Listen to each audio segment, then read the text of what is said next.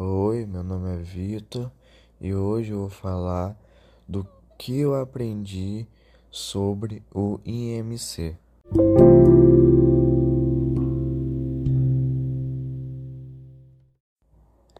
Eu aprendi que o IMC é uma forma de calcular o índice de massa corporal com uma classificação para saber se o, se o corpo está no peso ideal.